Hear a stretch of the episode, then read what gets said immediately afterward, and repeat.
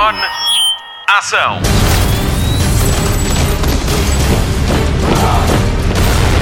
Hollywood Express. Olá, obrigada por descarregar o podcast de filmes e séries da Rádio Comercial numa semana cheia, cheia de boas notícias. Bom, outras que nem por isso. Mas começamos com a melhor de todas. O documentário Um Mar do Lixo, com o selo da Rádio Comercial, está nomeado a um prémio no Festival Internacional de Cinema Ambiental da Serra da Estrela, em Ceia. Realizado pela jornalista da Rádio Comercial Tânia Paiva e com edição e direção de fotografia do Tiago Mendes dos Santos, este documentário concorre na competição de séries e reportagens televisivas deste certame sobre cinema dedicado a questões ecológicas e ambientais. Parabéns, Tânia, parabéns, Tiago o Cine Ecoceia realiza-se de 10 a 17 de outubro. Pode ver um mar de lixo no nosso site em radiocomercial.ol.pt. De volta ao Hollywood Express, também vamos estar à conversa com Vicente Alves do O, realizador do filme Golpe de Sol, que estreou esta semana em todo o país. Mas agora contamos-lhe as novidades dos últimos dias. Notícias da semana. Hollywood está numa de nostalgia. Há uma semana, a Lionsgate anunciou que vai fazer a sequela de Dirty Dancing Dança Comigo com Jennifer Grey a repetir o papel de Baby. Nos últimos dias ficámos a saber que o Kit vai voltar com um remake da série O Justiceiro, que deu fama e fortuna a David Hasselhoff. O interesse aumenta quando se sabe que é James Wan que vai realizar, ele que é conhecido pelo seu trabalho em Só, Velocidade Furiosa e Aquaman. Outra história que vem dos anos 90 para o século XXI é a do Príncipe de Bel Air. 30 anos depois da estreia, um trailer feito por um fã a imaginar como seria a vida do protagonista atualmente, explotou a nova série. Os serviços de streaming já se começam a chegar à frente para a comprar. Will Smith e a equipa de produção da série original estão de volta também ao projeto. Morgan Cooper, o tal fã que fez o trailer que reimaginou a série, junta-se à equipa. Hollywood Express. Faltam poucos dias para a DC Fandom. É já a 22 de agosto que a DC transmite online e para todo o mundo uma convenção muito especial sobre tudo o que vai acontecer com os heróis desta editora, bem como celebrar o que já foi feito. Garantidos estão os primeiros olhares sobre o novo Esquadrão Suicida, bem como o Snyder Cut de Batman contra Super-Homem, que estreia para o ano na HBO Max, e ainda Black Adam com Dwayne Johnson. Esta grande festa fica marcada pelos despedimentos e ajustes na DC Comics, com um terço dos funcionários a perder o emprego na última semana. A DC Fandom pode ser vista em dccomics.com barra DC Fandom, fandom com E no fim. Hollywood Express. Jared Leto vai ser Andy Warhol no biopic sobre o pintor que foi uma das figuras mais importantes do movimento artístico pop art. O anúncio foi feito pelo ator através da sua conta de Instagram. O argumento está entregue a Terence Winter, o mesmo de O Lobo de Wall Street. Entretanto, Leto disse sem querer qual vai ser o título do terceiro filme da saga Tron num tweet que foi rapidamente apagado. Tron Ares parece ser então o nome do terceiro capítulo que vai contar com Jared Leto.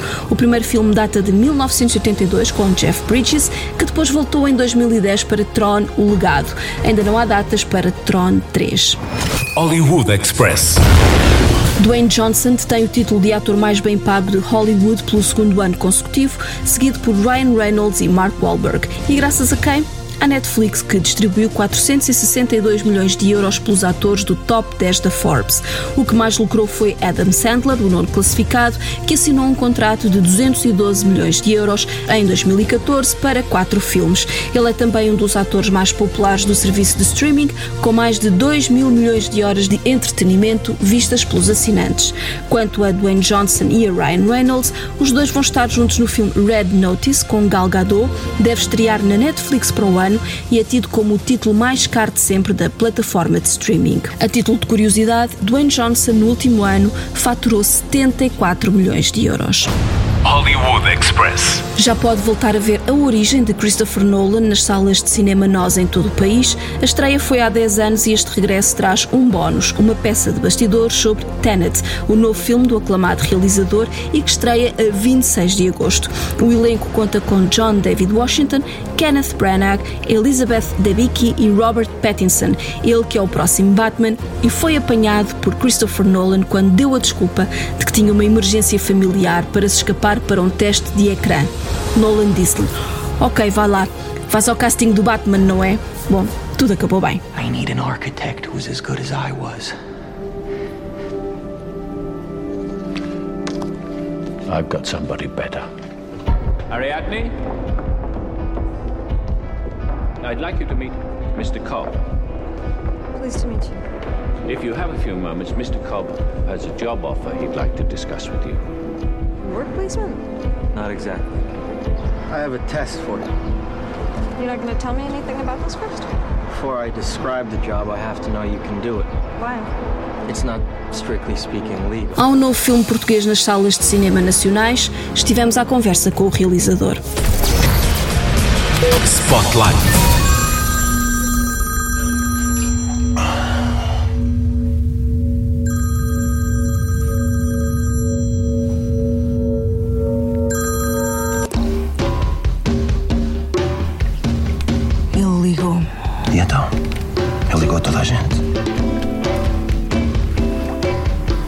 Estás aqui. Obrigado por ouvir as minhas preces. Ele está de volta. Já pensaste o que é que ele vem cá fazer? Quatro amigos vão passar um fim de semana de verão juntos à beira de uma piscina, mas quando um velho amigo liga a dizer que os quer ver, o refúgio modernista torna-se num castelo de velhas memórias que abriga histórias por resolver. Ricardo Pereira, Nuno Pardal, Ocena Basílio e Ricardo Barbosa são os atores de Golpe de Sol, dirigidos por Vicente Alves O, que volta a estar à conversa com o Hollywood Express, desta vez sobre o seu filme mais pessoal. Golpe de Sol Uh, que título tão luminoso para uma história sobre memórias escondidas. Uh, de que trata este filme? Primeiro, o golpe de sol, só para, só para explicar uma coisa, que se calhar há pessoas que não conhecem a expressão golpe de calor ou insolação, não é? Aliás, a personagem do Ricardo, o Ricardo Pereira até brinca com isso e diz à personagem do Simão: Tu sempre foste péssimo dar títulos aos filmes, que é uma coisa que Sim. me costumam dizer. Ah, e o- mas eu, chamo- eu- eu escolhi golpe de sol porque era, era uma expressão que a minha mãe usava quando eu era criança. Nós somos de Sines e ela usava muito essa expressão quando eu estava muito tempo na praia e depois à noite tinha assim uns picozinhos de febre. E ela diz, ah, isso, isso foi um golpe de calor, um golpe de sol tu apanhaste, não é? Depois eu, depois eu em Lisboa percebi que as pessoas diziam um golpe, ficavam a achar muito estranho, não, um golpe de calor, apanhaste um golpe de calor, não um golpe de sol, e eu, "Ah, pois, pois é isso, mas a expressão nunca me saiu. Eu escolhi esta, este, este, basicamente este título para contar a história de quatro pessoas ah, que de alguma forma ah, têm tudo, ou aparentemente, não é? Elas quase parece que saíram um bocadinho de, de, de tantos e tantos posts de- das redes sociais que nós vamos vendo por aí, desde neste verão, não é?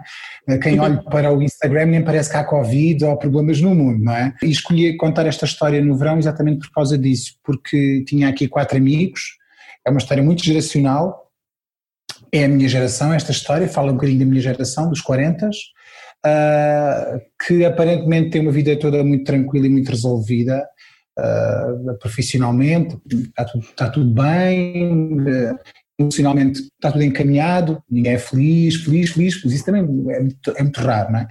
E então ah, eu queria falar sobre uma sobre esta coisa de fazer 40 anos e começar a fazer balanços de vida. Não é? eu, eu não fiz balanço nenhum aos 20 nem aos 30, mas fiz aos 40, que foi uma grande chatice porque percebi que havia muita coisa que já não ia acontecer. Esta, no fundo, é a história real, digamos assim, ou seja, eu queria fazer um, um filme sobre um grupo de amigos que se começa a questionar numa altura em que estão todos a fazer 40 anos e depois criei a premissa da chegada do David para disputar ainda mais o drama e disputar ainda mais aquelas conversas todas. Ah, portanto, podemos dizer duas coisas. Podemos dizer que o Golpe de Sol conta a história de um grupo de amigos num dia, num dia de sol, numa casa de praia, que recebe o telefonema de uma pessoa que eles não veem há muitos anos a perguntar se pode aparecer, e nós começamos a perceber que essa pessoa fez muito mais estrago na vida deles do que, do que podia, do que parecia. E por outro lado, acho que é um filme geracional sobre um grupo de pessoas que chegam a uma altura da sua vida em que têm que começar a assumir que há coisas que não se resolvem, há coisas que nunca se vão resolver, há coisas que nós fizemos que ainda nos marcam tremendamente e que vão nos marcar para sempre. E, e, portanto o golpe anda aqui um bocadinho nestas duas, eh, nestas duas histórias meio pa- paralelas que hum, tendo quatro pessoas confinadas, e agora pode-se usar a expressão, toda a gente já reconhece muito bem, confinadas numa casa, eh, possibilita, dava muita matéria, ou seja, tinha muito, muito por onde. E eu até gosto, como nota-se, né, as pessoas devem estar a notar, eu gosto muito de falar, das minhas personagens falam imenso, nos meus filmes fala-se muito.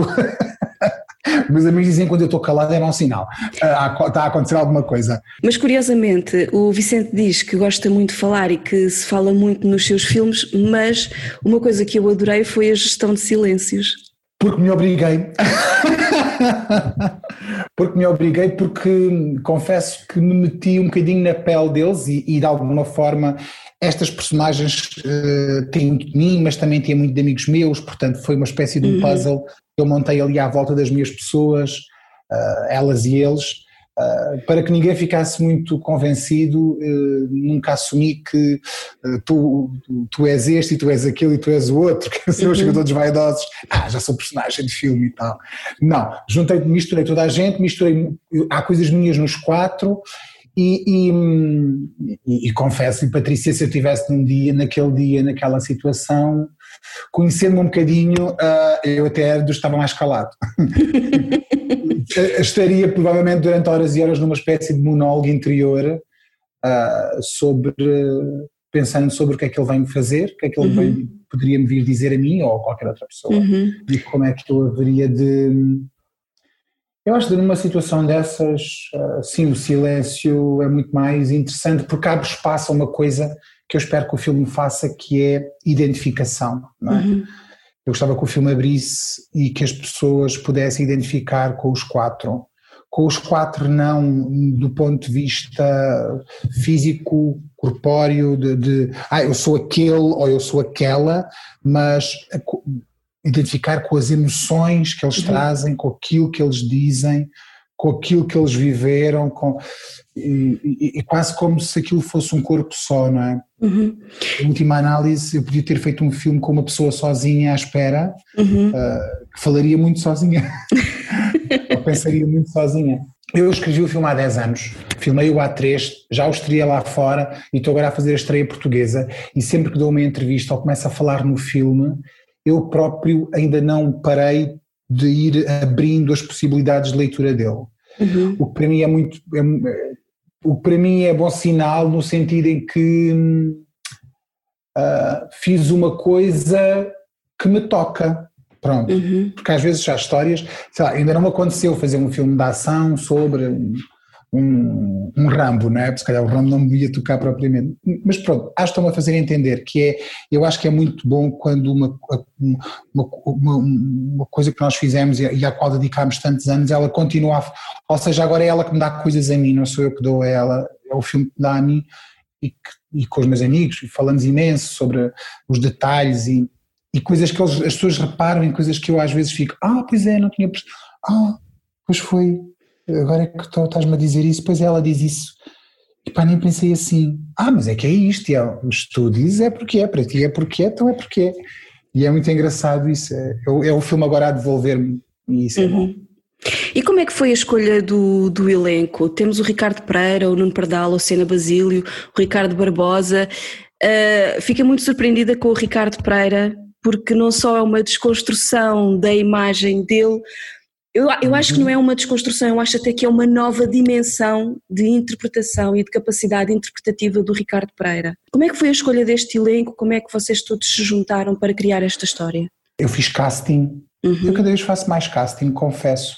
Como eu sou um grande detrator daquilo que se faz muito em Portugal, que é as pessoas eh, já filmam em quintinhas e os elencos são sempre os Uhum. mesmos e basta olhar para a televisão, não é? Eu era olho para a televisão, ligo um canal qualquer, estou com as repetições das novelas, os atores estão à tarde, estão à noite, estão na madrugada, são sempre os mesmos. Parece que Portugal não tem atores. E como eu sou um grande detrator disso, então hum, cada vez mais tenho feito, e, e, tenho orgulho nisso, tenho orgulho nisso, de, de, em todos os meus filmes, há uma outra pessoa que já repeti, mas tenho muita tentação de fazer sempre elencos novos e misturar pessoas de, de várias proveniências, a provar que é possível misturá-las, pronto. Aqui comecei a fazer casting e a única pessoa para quem eu não fiz casting foi para o Ricardo Pereira. Uhum. Porque estávamos a uma mesa e, e eu sou muito, eu sou lentejano, eu sou muito teimoso. Uhum. Eu sou de uma grande teimosia e aliás o, o facto de continuar a fazer filmes é, uma, é, é fruto de uma grande teimosia. Uh, e, e, e, eu lembro-me de começar a, as pessoas começaram, ah, então mas isso, o filme passa-se aonde? E eu assim já a irritar-me, passa-se numa casa com uma piscina num dia de verão, ah, então a malda tem que estar de fato bem, e as meninas logo começaram, ah, eu punho o Ricardo Pereira de fato bem, não sei o quê, não é? Olha, o Ricardo Pereira nunca tinha pensado nisso, ah, mas o, porque o Ricardo, é, o Ricardo é bom ator. O Ricardo é bom ator, o ator de novela. Quando as pessoas começam a, a criar este tipo de preconceito, Exato. Patrícia, para mim é tiro e queda. É, foi logo, eu estava a ouvir aquilo, se a minha casa, cara tivesse a ser filmada, alguém podia ler assim nos meus olhos, Ricardo Pereira, já. É que já está escolhido, é que os outros nem existia ainda, não sabia quando é que ia filmar, já estava escolhido porque detesto este tipo de coisas, porque como fazem este tipo de coisas comigo, acho que o Ricardo Pereira tem mais, até vou ser sincero, e já lhe disse isto a ele na cara dele. Eu acho que ele até tem mais do que aquilo que ele pensa que tem. E ele, quando leu o guião, ia disse assim: Olha, tu se calhar achas que o Francisco é aqui a personagem principal, que é o dono da casa, mas eu queria que tu fizeste aqui, fizesses aqui este coelhinho, que é o Vasco. no armário, super ainda problemático e tal. Não? E não sei o quê.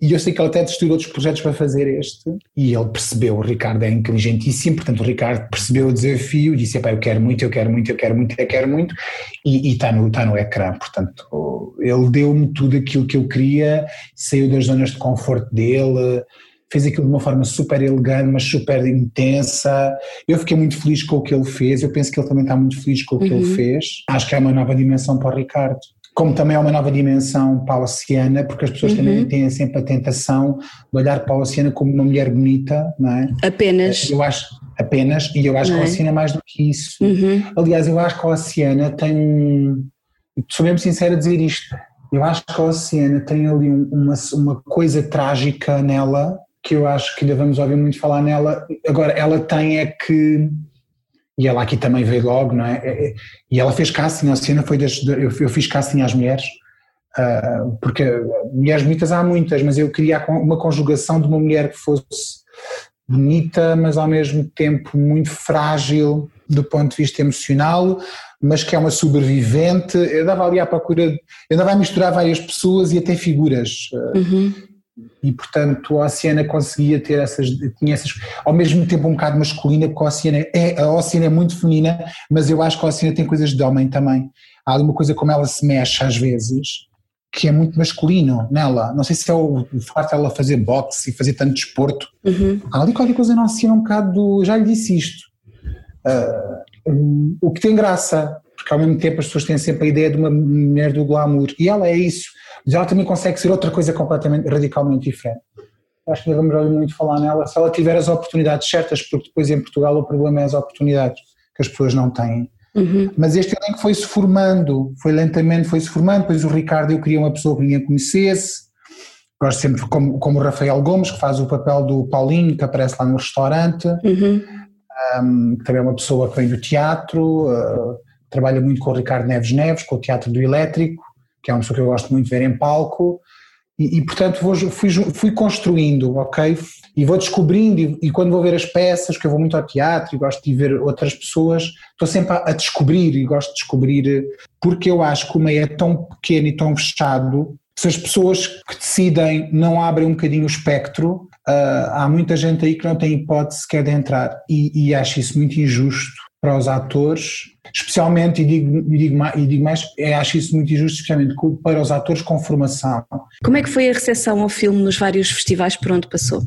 O Golpe de Sol teve uma, um primeiro visionamento no Festival de Locarno, onde foi selecionado para uma, uma secção de filmes de pós-produção, onde era visto por vários diretores de festivais do mundo inteiro e foi escolhido por um festival, pelo Festival de Tallinn, que é um festival de classe A, onde nós fomos depois fazer uma estreia mundial em novembro de, de 2018. Uhum. correu muito bem, o filme correu muito bem. Eles são um povo um bocadinho uh, silencioso, são nórdicos, não é? Uhum. Fica, eu lembro que o filme acabou, eles bateram palmas, mas a pessoa fica sem saber se eles gostaram ou não, não é? Mas, eles são assim muito calmos, tranquilos. Foi, eu vim, vim, vim com o ego muito cheio, pronto. Isso é, isso é sempre bom, não é? Uhum. É sinal que mesmo com outras linguagens e outras línguas e outros países as pessoas perceberam que eu acho que isto também é uma história um bocado universal e é um filme que dá para viajar e, e, gostei muito de estar em Londres, no BFI, com o filme, numa sala com 400 pessoas, isso foi uhum. espetacular. trazia isto tudo lá de fora e agora era esperar que, que cá dentro também tivéssemos assim uma reação boa e positiva. Quais são as suas expectativas em relação tenho, a esta estreia? Expectativas nós temos de ter sempre, não é? Porque senão... Uhum. Bem, a estreia, eu acho que estamos numa altura muito complicada, não é? Covid, uh, meio de, estamos no, no, pico do agosto, do mês de agosto, com calor, e portanto as pessoas, a última coisa muitas vezes que se pensam é ir ao cinema. Uh, mas uh, eu, eu quero acreditar que, mesmo que não tenhamos assim grandes, grandes números, o filme pelo menos faz uma coisa que é importante, que é o filme passa a existir e eu acho que depois para o ano, eh, quando aparecer um DVD ou, ou aparecerem no vídeo on demand, as pessoas que tenham curiosidade porque ouviram falar nele. Uhum. Portanto, este trabalho de divulgação e promoção de um filme é sempre muito importante para que o filme passe a existir eh, na, no, não é? Uhum. Passe a existir na memória coletiva e, e, e, nós temos que fazer isso sempre e eu faço isso com muito gosto porque eu gosto muito de comunicar e, e gosto muito de fazer filmes que as pessoas eh, tenham curiosidade em ver, portanto Estou muito expectante, vamos ver. Parecemos quatro putos da escola. Em vésperas de um baile de finalistas.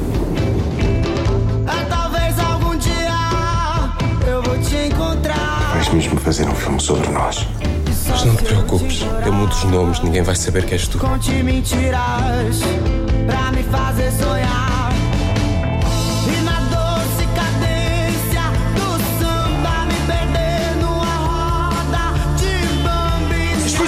Mãe, nós não precisamos estar a ter esta conversa por causa de um telefonema. Não é um telefonema qualquer e tu sabes disso. Na cadência do samba, ai, ai. Cadência do samba, ai, ai, ai. Eu vou chamar e Por que, que mentimos tanto quando amamos alguém? Uma macumba pra te amar, maldito. Eu vou fazer, eu vou fazer. Com a Marta Campos ainda a banhos, vamos ligar a televisão. Jornal da TV. A reunião de Friends voltou a ser adiada. A confirmação foi dada por Jennifer Aniston em entrevista à Deadline. A Rachel avança ainda que não há data prevista de gravação. A culpa é da pandemia, que tem obrigado os estúdios a adiar o projeto consecutivamente. Aquele que seria o grande acontecimento do lançamento da HBO Max em maio deve agora ser transmitido só em maio de 2021. Hollywood Express. Selena Gomez está em grande. Esta semana estreou na HBO Max um programa de culinária e assinou contrato com a Hulu para uma série ao lado de dois grandes nomes da comédia. Em Selena Plus Chef, a atriz e cantora aprende a cozinhar à distância. Only Murders in the Building é o nome da série em que Selena Gomez vai entrar ao lado de dois grandes nomes da comédia, Steve Martin e Martin Short. A Hulu ainda não avançou data de estreia. Hollywood Express. Olha, o telefone está a tocar. Gostava de voltar a ver Jack Bauer em 24? O Kiefer Sutherland também. O ator mostrou vontade em voltar ao papel que interpretou em oito temporadas entre 2000 e 2010 e na série 24 Live Another Day em 2014. Kiefer Sutherland tem agora 53 anos.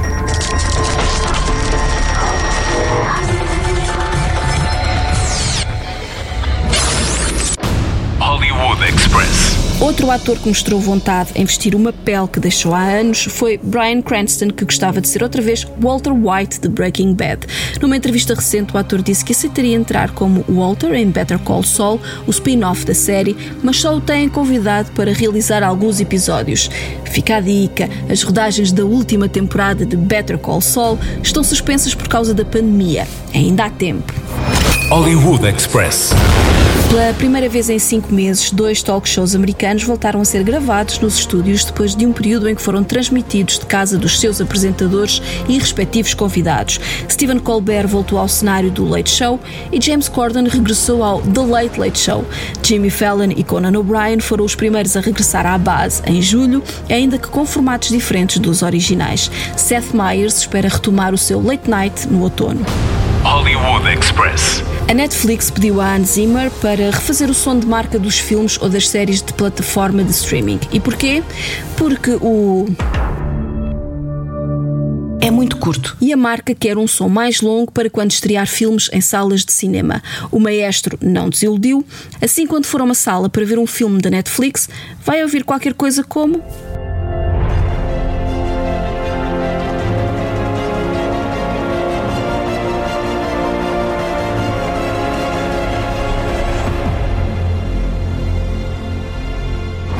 Hollywood Express.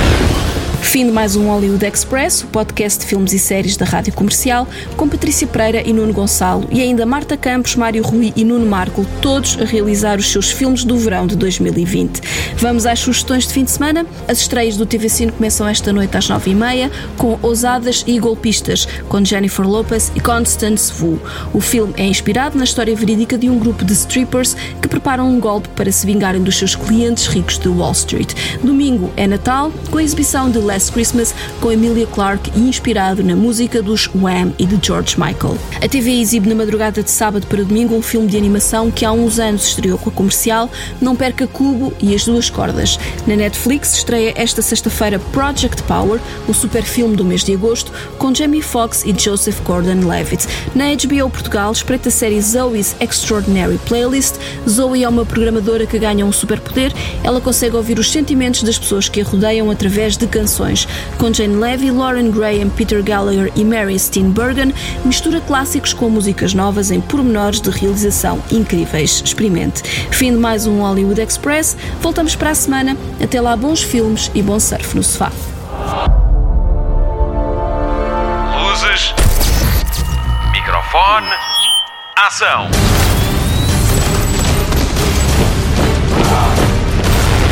Hollywood Express.